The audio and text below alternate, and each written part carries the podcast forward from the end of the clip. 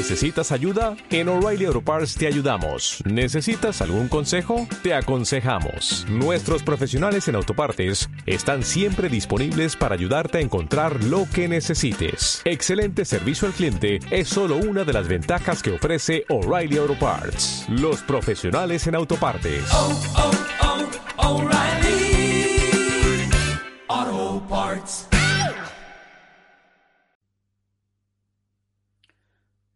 Muy buenas, hijos del hierro, bienvenido a un nuevo episodio aquí en Radio Fitman Power. Hoy tenemos con nosotros nueva entrevista, tenemos con nosotros nuevo invitado y es una persona que está activa en, las redes. Yo hasta hace poco no le conocía, pero la verdad que cuando le he conocido me he dado cuenta de lo útil que es su contenido, porque realmente a todos los profesionales de la salud es algo que nos falta. Sabemos muy bien la dieta que tiene que hacer una persona, sabemos muy bien cómo tiene que entrenar esa persona, pero luego el problema está en que llegas con esa persona, te pones a hablar con ella y no es capaz de hacer las cosas que se supone que tiene que hacer, porque tiene bloqueos mentales, porque tiene miedo, por cualquier otro motivo. Así que hoy he traído a Víctor Amat, que es psicólogo, ahora se presentará él de manera más profunda y nos va a hablar un poco sobre este tema, sobre por qué la gente no come bien aunque sepa lo que tiene que comer.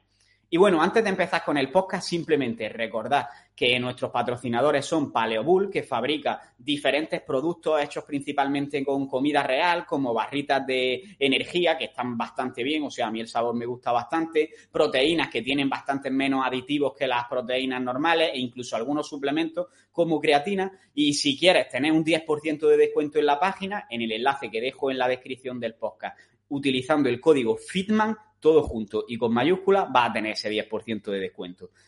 no me enrollo más y entramos con Víctor Amat. Escucha cómo suena, imposible va a llegar ya, nadie me va a frenar, ahora soy yo el que se va a levantar escucha cómo suena. Pues muy buenas, Víctor, bienvenido al podcast. Hola, eh, Fitman. Iba a decir, no, sé muy bien cómo hablar contigo, si llamarte Fitman, que me encanta, o, llamarte Carlos, ¿no? Me, me puedes llamar Carlos, me, da igual, la verdad. Estoy acostumbrado a responder a los dos nombres. Es increíble porque, eh, bueno, ha sido, nos hemos hecho un stalk, nos hemos stalkeado el uno al otro, ¿no? Porque yo también he mirado tu cuenta y me encanta este nombre de Fitman y cómo has, has unificado Fitman con el logo así, estilo Batman, ¿no? Me parece que esto es algo que para mí es muy importante, cuando la gente es capaz de generar una idea propia y una identidad propia. O sea que, de, puta madre, encantado de estar aquí contigo. Me salió antes, o sea, inventé antes el logo que el nombre de Finman Power. De hecho, ahora el logo como que está cambiando un poco. Eso lo mantengo aquí en el podcast, pero no en todos lados está así el logo ya. Bueno, seguro que vas evolucionando mejor. Eso a medida que uno va haciendo, ¿no? Enhorabuena, enhorabuena, Finman. Bueno, pues lo primero que quiero hacer es darte las gracias por haber aceptado mi invitación al podcast, que al final sé que tu tiempo es valioso y de hecho tenemos poco. Y por otra parte, quiero que seas tú quien te presente y nos cuentes tu historia de una forma un poco más profunda de lo que yo he hecho, que al final solo he dicho un poco más o menos qué nos puedes aportar, pero yo estoy seguro de que tú puedes contarnos mucho más. Ah, tío, mira, lo malo de traer un psicólogo es que, que no callamos, o sea, que me vas a tener que parar, macho. Eh, mi historia es muy sencilla. Yo, yo soy psicólogo, pero en realidad he llegado a la psicología después de haber hecho una carrera como deportista profesional. Yo no sé si sabéis que, yo fui boxeador profesional y campeón de Europa de kickboxing. Hice deporte a un determinado nivel bastante tiempo. Y, cuando acabé mi carrera deportiva, entonces decidí estudiar psicología porque me planteaba algo parecido a lo que tú me has dicho justo al entrar, ¿no? Eh, ¿Cómo es que unos por ejemplo, unos deportistas tienen unas cualidades brutales y en la competición se bloqueaban y como otros que a lo mejor eran menos capacitados físicamente, en la competición se venían arriba y, tenían resultados brutales. Entonces, eso me hizo como, hostia, reflexionar y, decir, oh, toda esta cosa de la mente, ¿no? De cómo eh, los procesos cerebrales, de cómo diríamos, la manera en la que vemos el mundo, pues nos afecta en nuestros resultados. Y es por eso que poco a poco, luego ya cuando fui psicólogo, fui como aplicando cosas que había aprendido en el boxeo. Quiero decir, muchas de las cosas que yo hago como psicólogo son resultado de mi carrera deportiva, de entender diríamos, una sesión de psicoterapia o una intervención como si fuera realmente una competición deportiva donde yo estoy jugando con el otro y estamos intentando obtener un resultado, ¿no? O sea que esa es un poco mi historia, del deporte hasta, hasta diríamos, el, la persuasión en la psicología, ¿no? Me, ha recordado bastante un poco a mí, que estábamos hablando antes de, que como a mí también me despierta ese, ese gusanillo la psicología, y en la historia es algo parecido. O sea, yo de pequeño jugaba al fútbol y yo sentía mucha diferencia entre cuando yo jugaba en el parque con mis amigos, era muy bueno independientemente de que mis amigos fueran buenos, pero luego jugaba con desconocidos y como ya no tenía confianza, me venía abajo, pero me venía abajo de manera brutal, o sea, de un 90% a un 10% fácilmente. Y, eso era totalmente psicológico. O sea, el día que un día el entrenador me dijo, diviértete jugando con desconocidos, jugué como en el parque y fue totalmente lo que hacía siempre en el parque. Claro, tú fíjate, tuviste un, un, recurso, es decir, tu entrenador te dijo una cosa que fue una petición directa, te dijo, juega como en el parque, y tú pudiste hacerlo. El problema, diríamos que las personas cuando tenemos dificultades muy serias, eh, no nos sale tan fácil esto. Es decir, la gente nos dice, disfruta, ¿no? O come sano, ¿no? O hace ejercicio. Y tú dices, sí, yo debería comer sano, pero no consiguen, las personas no conseguimos enganchar con la motivación, ¿no? Tú tuviste ese plus, esa chispa de decir, hostia, ya entiendo, tengo que jugar como si jugaran en el parque. Pero muchas personas, esa idea le cuesta mucho llevarla a cabo. ¿Y cuál dirías que es la razón por la que nos cuesta llevar eso? O sea, la razón por la que yo le doy una dieta a una persona que pone exactamente lo que tiene que comer y cuando vuelvo a verla la semana que viene, esa persona no ha seguido ni un plato. Bueno, hay diferentes razones, obviamente, claro. Primero es lo que la gente entiende, ¿no? Eh, pero básicamente, yo hoy voy a nombrar una cosa, simplemente, de las muchas que pueden haber. Pero eh, yo quiero hablarte de, de lo que yo llamo un fenómeno que se llama la ambivalencia. La ambivalencia es una parte de mí quiere y una parte de mí no quiere.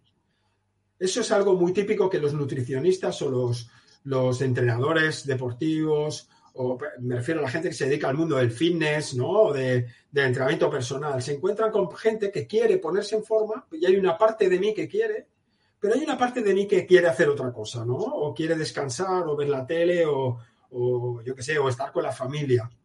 Entonces, ese punto yo le denomino ambivalencia, ¿no? Y es lo que hace que la gente venga a la consulta muchas veces como aparentemente motivado para hacer algo, una dieta, por ejemplo, es muy típico.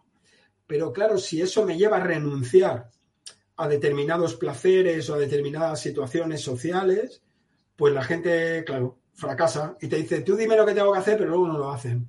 Entonces hemos de aprender a manejar eso. Vale, y el primer punto sería, como has dicho, que hay muchos más motivos por los que puede que no hagan las cosas, ¿cómo reconoces que este es el motivo, que es la ambivalencia? Yo creo que cuando trabajo, como te decía antes, antes del programa, ¿no? Cuando nos hemos em, eh, empezado a hablar, te decía que, yo hace mucho tiempo que me dedico a la formación precisamente con gente que se dedica al tema de la salud, ¿no? Concretamente también con dietistas y, y nutricionistas, ¿no? Y, el 80% de las demandas en nutrición, me refiero de la petición de consulta en nutrición, es, es ambivalente. Quiero decir, hay una parte de mí que quiere adelgazar o estar más sano, comer más saludable, pero hay una parte de mí que está muy entroncada en lo que yo creo que está relacionado con lo placentero, con el, con el cuidarme, con el darme un mimo. Y yo te digo que podríamos aventurar un 80% de, de la gente que viene con, esa demanda. Porque luego la gente que viene a que le enseñes a comer y no tiene ambivalencia, aprenden a comer. Son los que te siguen sin problema. Claro. Pero los que nos ponen muchas pegas son esta gente que parece que sí, entonces tú te pones cachondo porque eres el profesional y dices, hostia, este quiere, ¿no? Le voy a meter una dieta y no, va, va a flipar. Y claro, es solo una parte la que quiere. Hay una parte que, que, como tú bien sabes, porque ya eres un profesional de esto, la persona tendemos a, cuidarnos y a mimarnos a través de la comida y de comer basura. Mucha de la basura que comemos son maneras de mimarnos, ¿no? Claro, de hecho yo un mensaje que siempre doy al final se trata de que cuidarse no significa renunciar a todo lo que estás haciendo. Entonces, puedes seguir disfrutando mientras estás haciendo ese proceso de, de cuidarte un poco más. Pero, ¿cómo le haces entender tú esto a una persona para que no tenga esa sensación de tener que elegir un camino u otro? Bueno, claro, eh, esto que lo que suele pasar es que no tenemos una gran formación en cómo, diríamos, cómo acompañar el discurso de la gente. La gente viene y te dice, por ejemplo, que quiero adelgazar o quiero comer saludable o lo que sea, pero detrás de ese mensaje siempre hay una serie de creencias que están mandando a esa persona, ¿no? Por ejemplo, hoy yo esta mañana veía un, paciente que estaba con ansiedad, pero me hablaba de que eh, una de las cosas que tenía que hacer era bajar de peso. Y entonces yo le pregunté que, bueno, ¿y qué, vas a hacer? ¿no? Y entonces me, me, dice que se había puesto en contacto con una endocrina y un nutricionista y que iba a empezar a hacer una dieta. Entonces, eh, esta dieta era claramente restrictiva. Y, claro, tú ya te das cuenta de que si tú le quitas a alguien el placer de la vida, ¿no? Me decía una vez un amigo, yo prefiero, prefiero morir que, que una vida sin, hidratos de carbono, ¿no? Me decía un amigo mío. Entonces, ah, yo creo que el profesional tiene que aprender a escuchar a la gente y a no correr porque paradójicamente, cuanto menos corres tú como profesional, más rápido van a pasar las cosas. Cuando nos, nos, precipitamos en dar a la gente una solución a sus problemas, muchas veces la gente no está preparada todavía para ellos. ¿no? Es como cuando, cuando alguien que conoce se queja de su pareja, yo qué sé, es un ejemplo, ¿eh? Y, y, tiene una pareja que es un gilipollas y tú le dices, pues deja tu pareja, ¿no? ¿Cuánta gente deja a la pareja porque tú se lo digas? Nadie. Pues ya está. Entonces, la gente necesita un recorrido. Necesita un recorrido para poder ir entendiendo qué le pasa e ir viendo, ¿no? Ir soltando una pareja para poder hacer otra cosa. Lo mismo va a pasar con la comida. Toda comida, toda relación con la comida es emocional. ¿Vale? Por eso yo me río mucho cuando la gente me habla del coaching del coaching de alimentación emocional, y ¿sabes? Porque yo digo, pero es que toda la comida es emocional. Siempre estamos relacionados. ¿Por qué? Porque como bebé hemos aprendido a comer como, ¿no? De la teta de tu madre y agarrar con a tu madre. Entonces, eh, hemos de entender que la, la, alimentación está muy relacionada con muchas cosas. Y hay que saber jugar con todo eso para poder trabajar, ¿no? Claro. Vale, eh, o sea, lo que me estás diciendo al final que como que tú quieres, en este caso, perder grasa, en el caso que estamos hablando, pero no perderla, o sea, no hacer lo que tienes que hacer para perder grasa, te está aportando algo.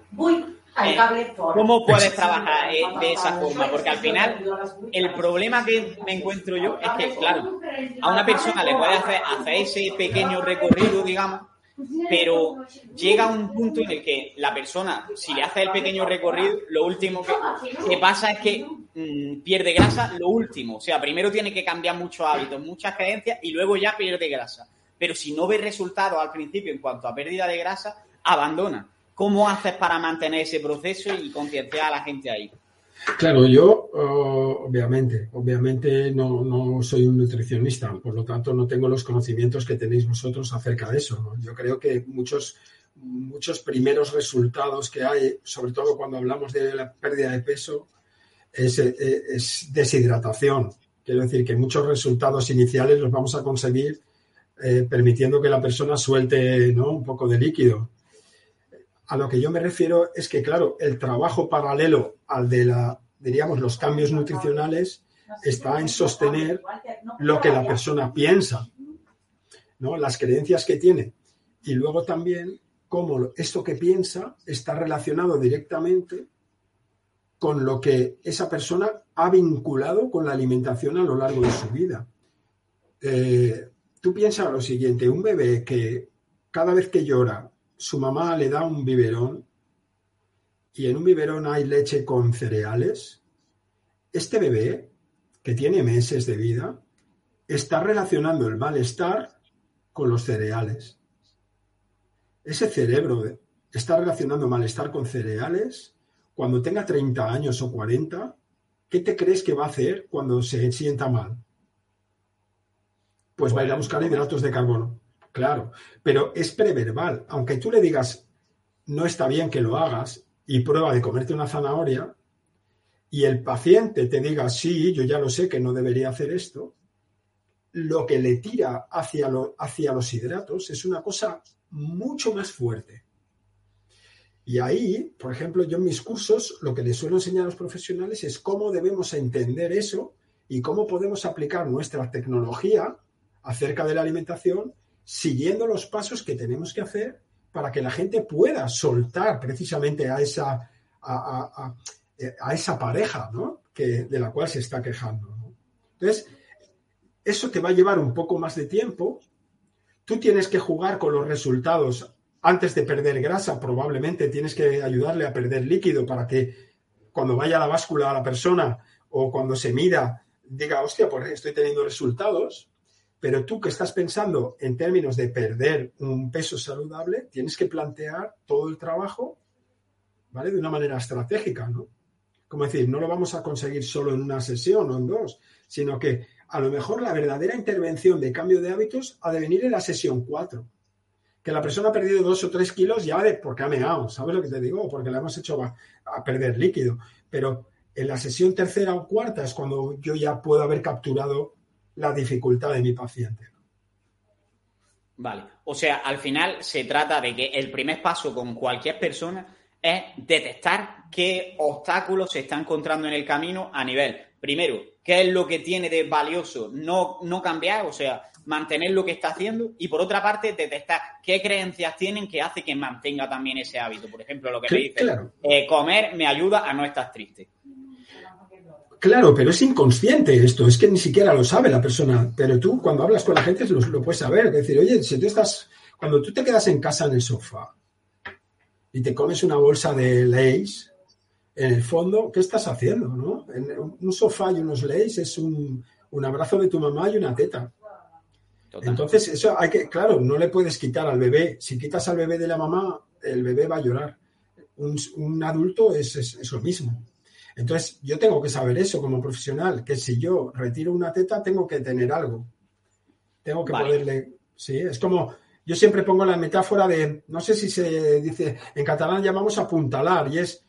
Si quieres quitar una viga del techo, tienes que poner una, un puntal. No puedes quitar una viga que sostiene algo, no la puedes quitar si no tienes un puntal. Para mucha gente, la alimentación, aunque sea mala, es un puntal de su vida. Como esa canción que hay de. ¿Sabes esa canción de la cabra mecánica que dice: La falta de amor, la que llena los bares, son tus labios para mí, un plato de calamares, ¿no? Esa canción describe perfectamente eso: es el bar, y el, y el comer, y la cervecita, y la, y la patata bravas, y no sé qué, todo esto es darse mimo. Si yo esto me lo quitan, ¿dónde saco el mimo? Claro. y, eso es importante. ¿eh? Entonces, tú, o sea, lo primero yo creo que el mensaje es importante darlo, ya que estamos hablando de dietética, que no significa que tengas que quitártelo todo. Eso es lo primero que, hay que comprender. Y lo segundo, una vez detecta esto, bueno, primero, ¿cómo detectaría este tipo de, creencias de, o lo que está buscando esa persona a la hora de, comer, por ejemplo, algo que no es a lo mejor lo que debería comer la mayor parte del tiempo? ¿Cómo detectas lo que gana y qué opciones le darías para cambiarlo por otra cosa o por o porque siga teniendo ese mimo de alguna forma y pueda seguir el proceso? Vale, cada, persona va a ser un mundo, eso está claro, cada persona es un mundo, pero siempre podríamos hacer una serie de pasos. Primero de todo es preguntamos a la persona qué desea. La persona nos va a decir, yo qué sé, o comer más saludable, o pesar determinado peso, o adelgazar, o lo que sea. Una vez yo tengo el objetivo de la persona, ¿vale? Lo primero que le tendría que preguntar a, a esta persona es, bueno, ¿qué te impide bajar? ¿Qué te está impidiendo hacer una dieta? La gente te lo va a decir, oh, es que claro, tengo que dejar esto, tengo que dejar lo otro. Entonces tenemos que hipotetizar, porque si le preguntamos a la persona, la persona muchas veces no sabe responder. Quiero decir, si le preguntas, ¿para qué te comes un, para qué te comes un, para qué te tomas una cerveza? Te dirá, estoy con los amigos. Tú, como profesional, puedes hacer una hipótesis y es, ¿para qué le sirve a este paciente esta cerveza? después de currar o después de estar todo el día jodido o después de estar, ¿no? ¿Para qué le sirve a esta persona un sofá en lugar de ir al gimnasio? Después de haber estado trabajando todo el día o después de haber estado, yo qué sé, corriendo todo el día. Es una pregunta que nos hemos de hacer nosotros como terapeutas. Y entonces puedes decir, claro, después de todo el día currando, ¿no? Lo que mola es una cervecita. Y te dicen, eso. Y entonces la persona se siente comprendida. Y tú entiendes que la cerveza es una especie de premio después de haber estado todo el día currando o todo el día, ¿no? Es como el atracón. El atracón suele ser un premio después de todo un día controlando la ingesta. ¿No? Yo estoy todo el día comiendo sano, ¿no? Como sano, como sano, como sano, pues por la noche me como un helado del Mercadona de un kilo y medio. ¿Por qué? Pues porque, claro, al final me tengo que dar un premio. Claro, estoy hablando desde una perspectiva, si queréis, eh, hipotética, ¿eh? Cada persona es un mundo, obviamente. Entonces, lo que es muy importante es que tú, como terapeuta, no corres. ¿Por qué? Correr ya sabemos que no funciona. Si yo corro a trabajar sin saber si la persona me lo compra eso, generalmente fracaso. Y si ya no me hacen caso la primera semana, ¿qué te hace suponer que te harán caso la segunda semana? ¿Me explico? Y entonces acabamos dándole la chapa a los pacientes o a las clientes y dándoles sermones como si fuéramos sus padres, ¿no? Porque claro, no te están haciendo caso desde el primer día, ¿no? Y tú estás intentando insistir y no, hay que conseguir cambiar el orden. Hemos de escuchar, entender que hay una función valiosa de, de, eso, de eso que está impidiendo conseguir el resultado. Hay que validarlo, y entonces hay que decirle a la persona, bueno, vamos a entender más de tu problema. O sea, yo no te puedo ayudar a adelgazar si no entiendo qué está pasando aquí, ¿no? Y entonces planifico el trabajo para que en la tercera sesión, por ejemplo, yo le puedo pedir cosas en la primera y segunda sesión para que vaya probando, para que, para que son ensayos que tú vas a ver si la persona te hace caso o no. Tú le puedes decir, por ejemplo, a la persona, mira, no me cambies nada, vamos a seguir dieta normal, lo único que te pido es que esta semana no comas patatas fritas. Todo lo demás normal. Cuando viene la siguiente visita a la persona, le preguntas, hostia, ¿qué tal? Y si la persona te dice, uy, no he podido dejar de comer patatas fritas, pues ya sabes que una petición posterior tampoco te la hará. Entonces, hay que pedir primero una pequeña cosa, con una excusa, decirle a la persona, mira, estoy estudiando tu caso, quiero saber a ver qué pasa, para poder determinar bien cómo es tu dieta, etcétera. Entonces, esta semana te pido que hagas tal cosa. Una cosa pequeña. Si la siguiente semana la persona me ha hecho caso en una cosa pequeña, yo me puedo animar a pedirle otra cosa. Porque cuando trabajamos con un paciente hemos de entender que tenemos tres o cuatro aspectos básicos. Uno es la dieta pura o la intervención técnica, pero la otra es la relación, es si la persona te hace caso o no. Otra es cómo comunica, cómo hablo con esa persona. No hablas igual a todo el mundo, no le hablas igual a la señora mayor que necesita a lo mejor un tipo de alimentación porque tiene diabetes, que a un chico que tiene 20 años y quiere hacer powerlifting o que quiere hacer CrossFit. Te diriges a esa persona de una manera diferente y tiene unas motivaciones diferentes. Entonces, esa es otra, pasa, otra, otra faceta. La tercera faceta que tienes que tener en cuenta es cómo planifico la planificación de las sesiones. No, no puedo hacer todas las veces la misma sesión, porque entonces me equivoco. Y siempre la intervención diana tiene que entrar cuando tú ya tienes claro que la persona te está haciendo caso. Vale, o sea, que el primer paso es conocer lo, lo, que estábamos hablando antes, los obstáculos y empatizar con la persona.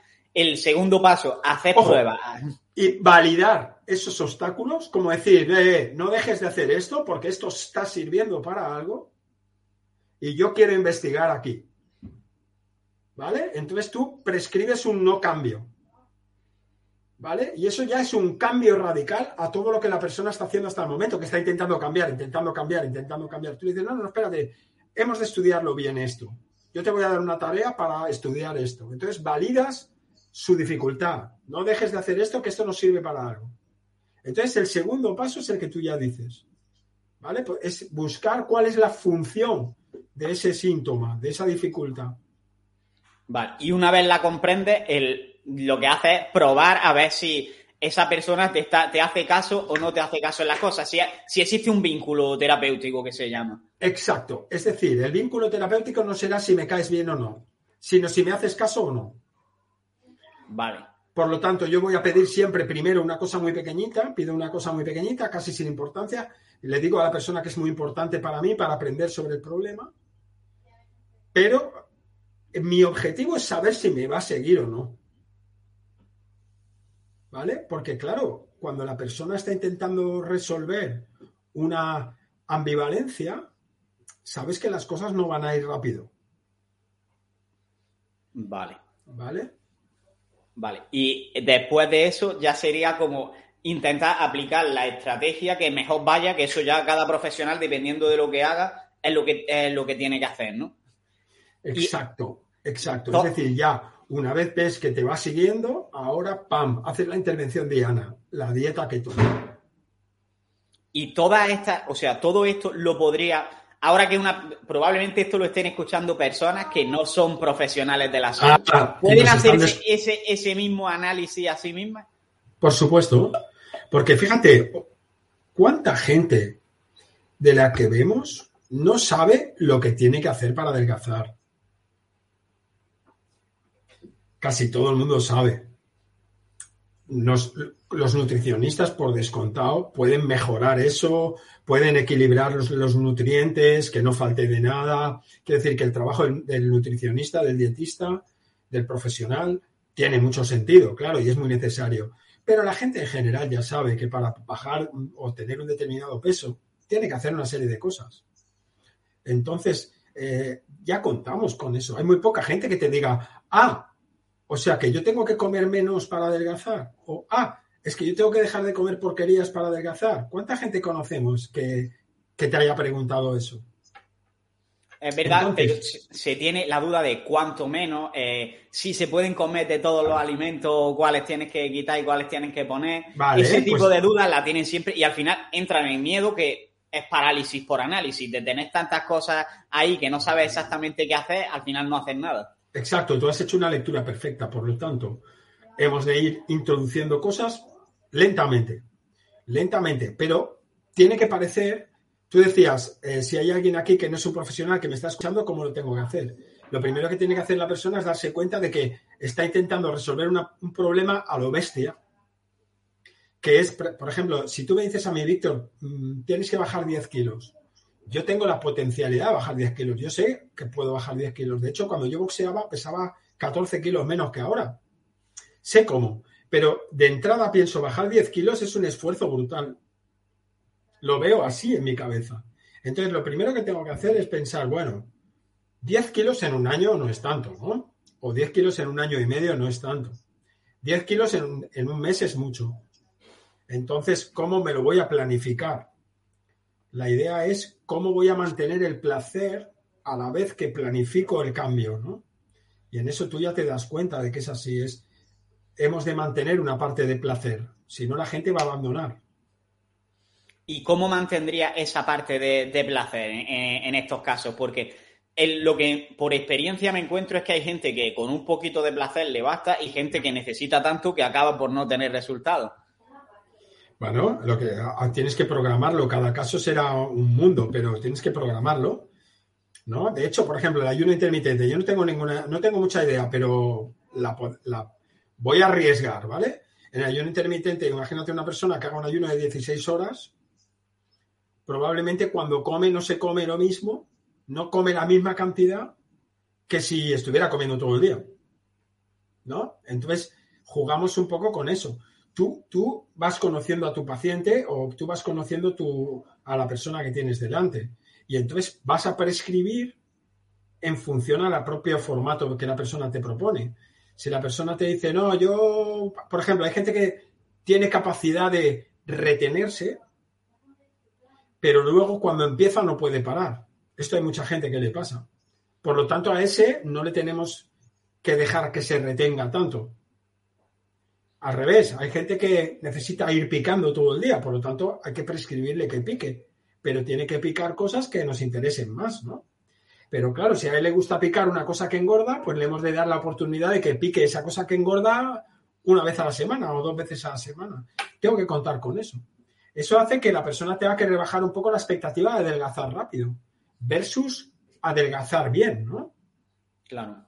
De hecho, eh, un problema que veo en mucha gente es que quieren hacerlo de una forma tan perfecta, entre comillas, de decir, no me puedo permitir ni comerme una onza de chocolate, que al final sienten tanta presión que no son capaces de seguir el proceso porque a nada que se salga de eso ya lo sienten como un fallo demasiado grande. Exacto, eso les sí. acaba frustrando. Y muchas veces en ese caso, el simple hecho de decirle a esa persona, permítete darte un capricho todos los días, ya hace que no necesite el capricho, no necesite Exacto. hacerlo perfecto y, lo, y vaya sin ningún tipo de ansiedad.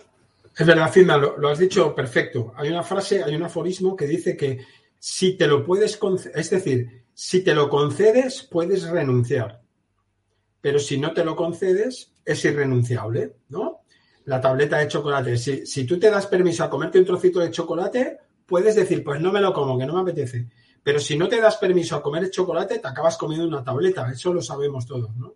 Entonces lo que tú dices es, tal cual. Permítete un capricho. Ahora, ¿qué pasa con las personas, como tú has dicho, que sean 100% perfectas, que lo tengo que hacer perfecto?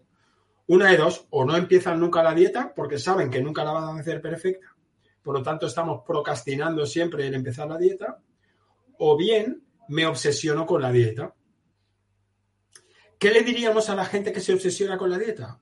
Decirle, tú vas a la búsqueda del 10 y solo cuando aprendas a sacar un 8, sacarás un 10. Para sacar un 10, tienes que comer sacando un 8. ¿Se entiende esta idea? La perfección solo puede existir si es un poco imperfecta. Esta es la frase que engancharía con esa persona que necesita hacerlo todo perfecto.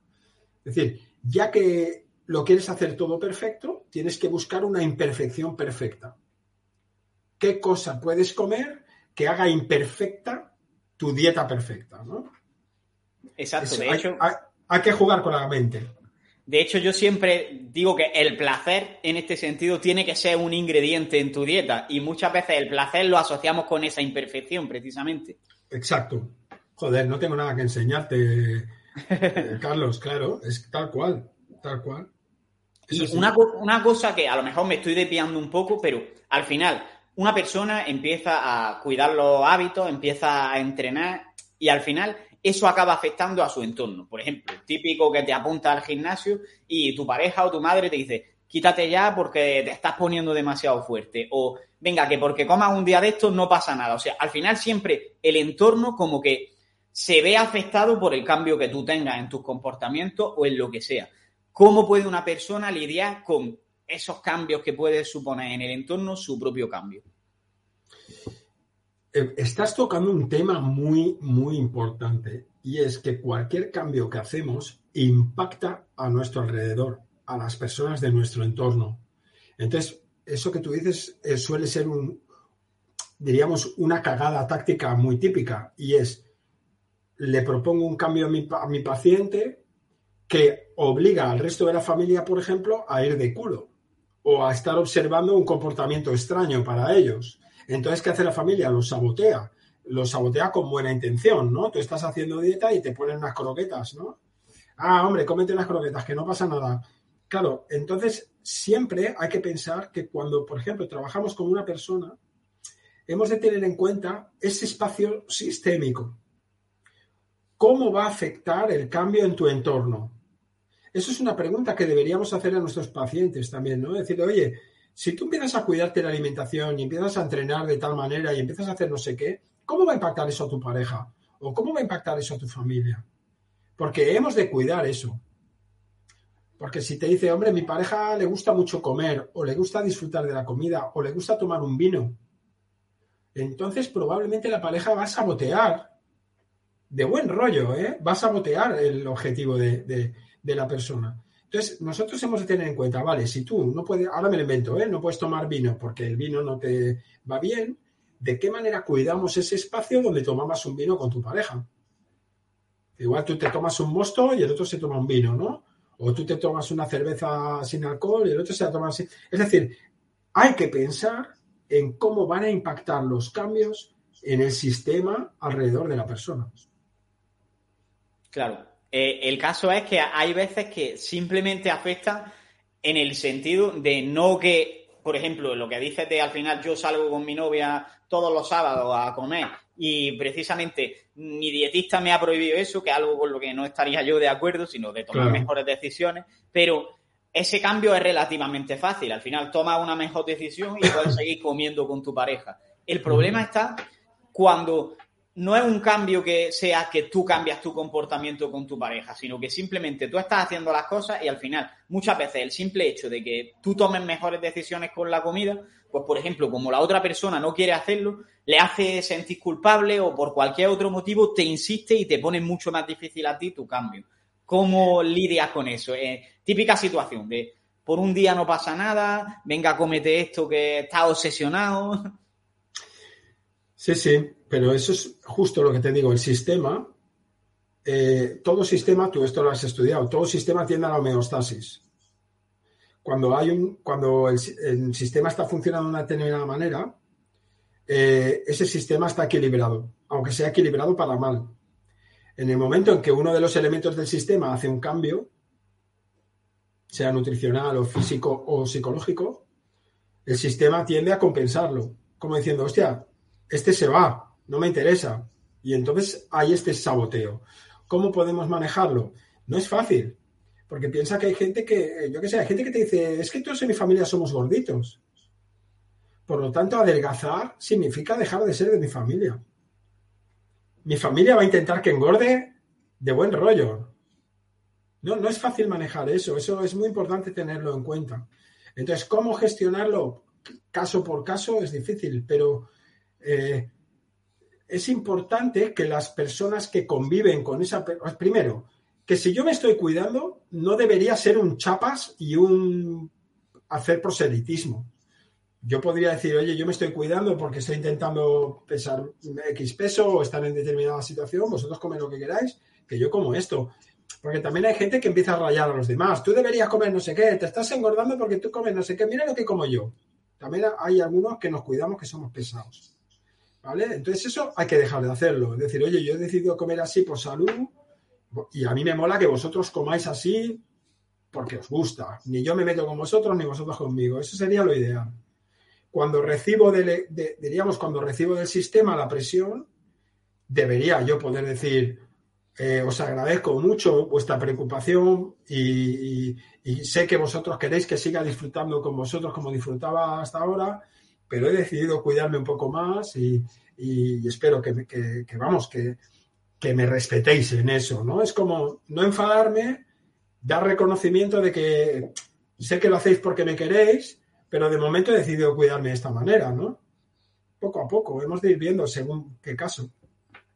Me, gusta el, consejo. Al final es eso, entender que la otra persona está percibiendo como que tú probablemente estás sufriendo por hacer ese cambio y la persona quiere verte de la mejor forma posible. Entonces, reconocer el sé que lo haces porque quieres verme lo mejor posible, pero al final es una decisión tuya que a largo plazo te vas a sentir mejor si de verdad te cuidas que si no lo haces. Exacto, incluso puedes decir, he decidido hacer esto y estoy experimentando con esto, ¿no? Veremos dentro de unos meses a ver cómo estoy y lo hablamos. Y también así es como que la familia también dice, bueno, venga, va, pruébalo, ¿no? Es como que eso que tú has dicho lo has dicho muy bien al final es una cuestión de cuidar las relaciones. De cuidar las relaciones. Si yo me estoy cuidando, no voy a molestar a los demás porque se coman una pizza del Domino's Pizza. Y si los otros me intentan persuadir a mí de que me coma una pizza, yo siempre puedo decir, oye, me mola mucho que os la comáis vosotros, disfrutarla. Y yo estoy decidiendo ahora por un tiempo vigilar y bueno, estoy estudiando a ver cómo me cae todo esto. Y ya está, tampoco hace falta mucho más. Total. Vale, eh, no tenemos demasiado tiempo y tenía aquí un montón de preguntas preparadas sobre terapia. Tenemos que, hacer, la segunda parte, macho. Pues cuando quieras. lo que digo, tenía de terapia breve, terapia estratégica, unas cuantas preguntas que me tiene hecho un lío con lo que significa cada una. Así que cuéntanos un poquito, que al principio ha hablado de eso, de que tú te tomas tu profesión como un combate de boxeo, digamos. Claro. Cuéntanos en qué se parece y qué es todo esto. Mira, es muy fácil. Eh, dentro de la psicología hay muchas maneras de hacer.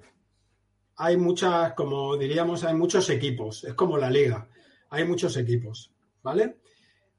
Los psicólogos tendemos a ser de algún equipo. ¿No? Los hay del Barça, los hay del Sevilla, los hay del Granada. Por ejemplo, ayer el Granada hizo un resultado brutal en el campo del Barcelona. Creo que empataron a uno el Granada con, ¿no? Y, y el Sevilla, por ejemplo, tiene un equipazo, o el Betis. Entonces, lo que es importante es que los psicólogos tenemos todos un equipo. Yo pertenezco al equipo de la terapia breve. ¿Sí? Dentro de la terapia breve tenemos subcategorías. Una de las categorías se llama terapia estratégica. Y entonces hay gente que las suma las dos y hacen terapia breve estratégica. ¿Sí? Yo, sin embargo, soy de la opinión de que al final, como es terapia breve, estamos hablando siempre de terapia breve, es decir, buscamos obtener resultados en el menor tiempo posible, ¿vale? En contraposición a psicólogos o psicólogas que dedican mucho tiempo, ¿no? A trabajar con una persona. Nosotros estamos comprometidos con obtener resultados en poco tiempo. Y entonces hay una parte que llamamos yo estratégica, que es lo que yo denomino planteamiento estratégico del caso. Es decir, cada caso requiere de una estrategia diferente. Hace que la terapia esté construida para cada caso, no, no, generalizada, sino que cada persona lo vamos a hacer diferente. ¿Vale? Es por eso que se llama terapia breve, en mi caso, terapia breve y estratégica. Vale. ¿Y qué significa eso de breve, estratégica? O sea, ¿tiene algunos patrones que la diferencien de otra? Cuéntanoslo un poquillo. Sí, la terapia breve, eh, como te decía, tiene, normalmente suele usar un tiempo limitado. Nosotros tenemos un acuerdo con el paciente de hacer un límite de seis sesiones. Es decir, hemos de conseguir cambios en seis sesiones o menos. Obviamente cada caso es un mundo y hay veces que necesitamos algunas sesiones más y hay veces que necesitamos algunas sesiones menos.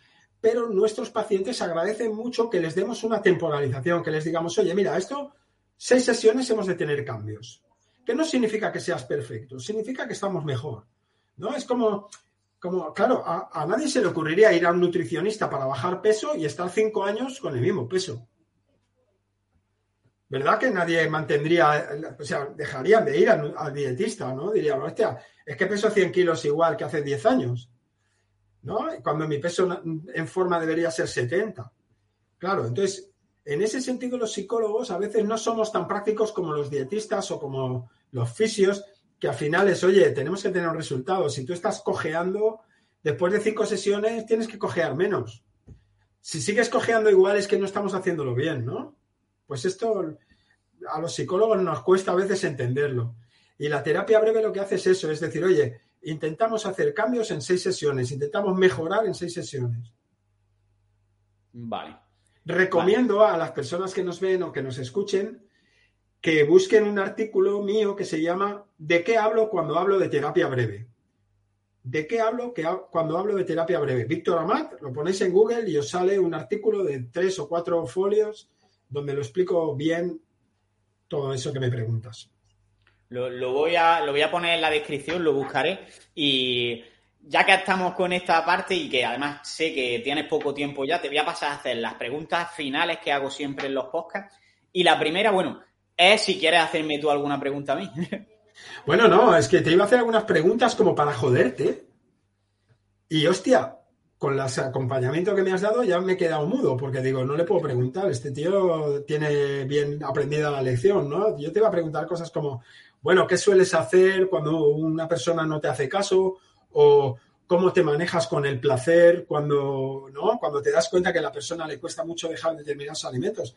Pero me has respondido a lo largo de la conversación, ¿no? Me parece que lo tienes muy bien trabajado y que, y que tus clientes obviamente deben tener mucha suerte porque me parece que tienes ese punto de amor, de amor ¿no? hacia el trabajo y hacia el paciente que hace falta en todo terapeuta. ¿no? O sea que, Siempre se puede mejorar, también te lo digo.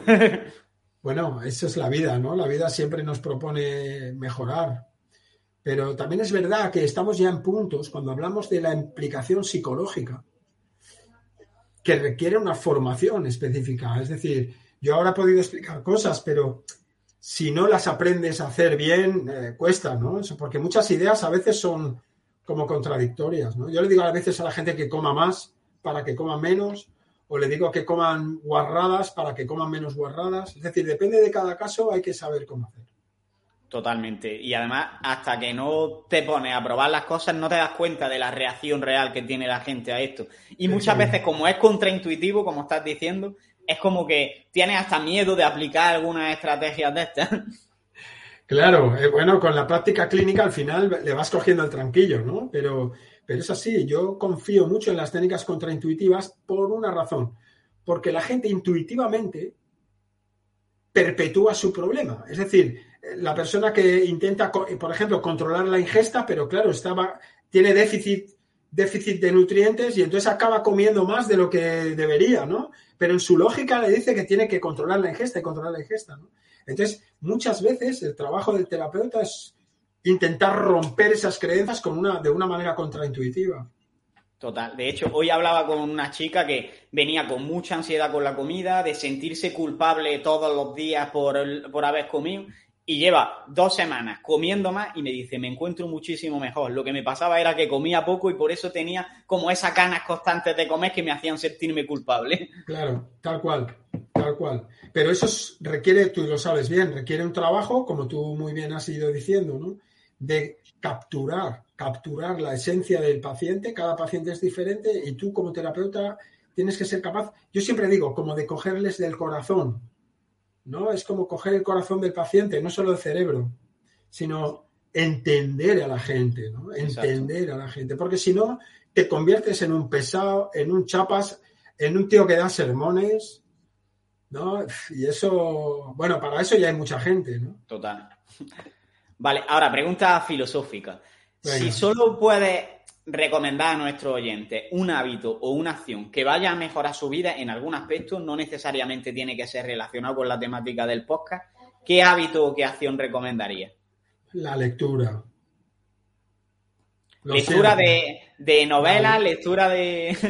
de novelas, de lo que quieran, que lean. Mira, ¿sabes lo que más me duele? Es la falta de pensamiento crítico que tiene eh, nuestro país y probablemente nuestra cultura, eh, no solo en España, sino en Europa. ¿no? Cuando la, o sea, cuando ves, por ejemplo, los posts que la gente viraliza, ¿no? Y tú dices, ¿cómo pueden viralizar esto? ¿Cómo, ¿Cómo puede ser que la persona no se haya parado a pensar que esto que está viralizando es una puta basura o, o que no se lo cree nadie, ¿no? Hoy he visto una cosa de LinkedIn que tenía 35.000, ¿sabes? 35.000 likes y era una historia lacrimógena infumable que ponía que la, directora del Banco de Londres, que el padre era barrendero y que entonces, le, y entonces se veía una chica dándole un beso a un barrendero como si esa chica fuera la, la directora del Banco de Londres. Y entonces, solo yendo a Google y ponías directora de Banco de Londres, ya te salía que era un fake. O sea, una acción de Google de un segundo ya te decía, esto es una, un fake. Y entonces yo digo, ¿cómo la gente es capaz de viralizar esto? Bueno, pues porque la gente no leemos, no nos interesamos en, la... yo que sé, es que una novela enseña mucho, pero no una novela de Belén Esteban, sino una novela buena, coño, leamos, hostia. Yo le diría a la gente, por favor, la única cosa que si yo pudiera, leer.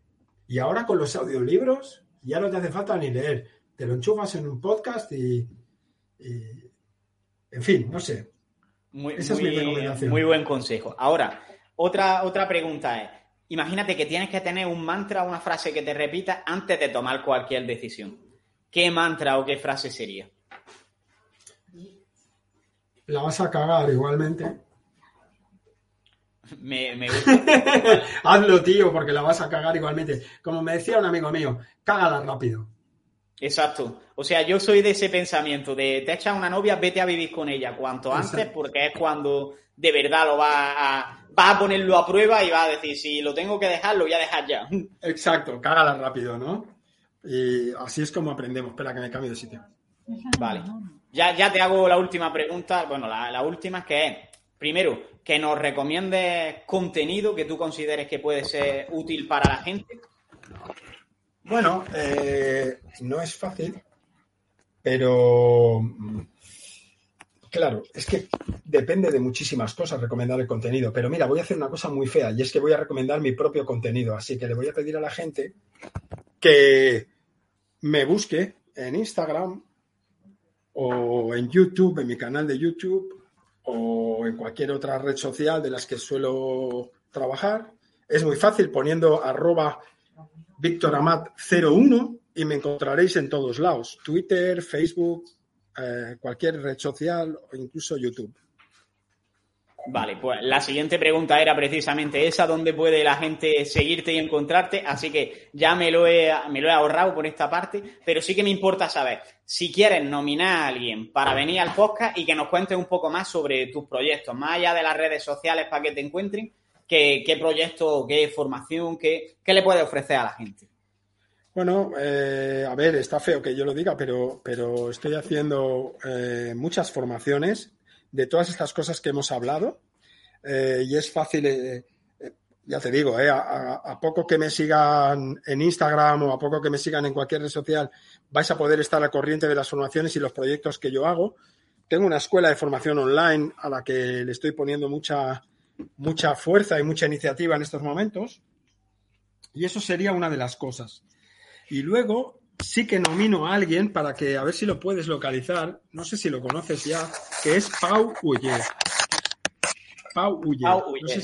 sí, ¿lo conoces? ¿Has oído hablar de él? Ah, me suena el nombre, pero sinceramente no sé de qué. Entonces lo, buscaré. Él es un nutricionista, dietista y nutricionista, es especialista en, bueno, en estos rollos que están ahora de moda, de la microbiota y todo esto. Pero es una es una persona dotada de una inteligencia maravillosa. Se escribe O-L-L-E-R, Oyer. Ah, Oyer, vale. Oyer, ¿vale? Lo puedes encontrar en Twitter o... Y si no, te pasaré el enlace o su correo electrónico. Porque creo que os va a gustar mucho. Tiene una visión sobre la nutrición completamente rompedora. Y, y yo creo además, Carlos, que tú te vas a entender súper bien con él. Lo vas a disfrutar. Pues lo, apunto y no voy a entretenerte más, que sé que tienes una reunión ahora y ya veo que, estás por ahí con ajetreo. Así que simplemente darte las gracias por, este tiempo que nos has dedicado, por todo lo que has aportado durante el podcast y que aquí me tienes a mí y tú también para todo lo que necesites cuando quieras. Oye, muchas gracias. El, feeling ha sido muy, ha sido mutuo. Y, y, nada, te digo, si quedaran preguntas o cosas que quieras comentar, pues oye, sin problema, buscamos otro rato y, y volvemos a sentarnos. Igual con más tranquilidad por mi parte. Vale, no, te preocupes. Vale, guapo. Está, está, invitado de nuevo cuando quieras, así que nada. Perfecto, pues ya lo arreglamos. Venga, un saludo. Un saludo, muchas gracias y a seguir creciendo. Y hasta aquí llega el episodio de hoy. Si te ha gustado, puedes apoyarnos y darnos más difusión compartiéndolo en las redes sociales, dejando una valoración en iTunes o un comentario en iVoox y sobre todo, seguir viendo los siguientes episodios. Nos vemos en el siguiente y un saludo y a seguir creciendo.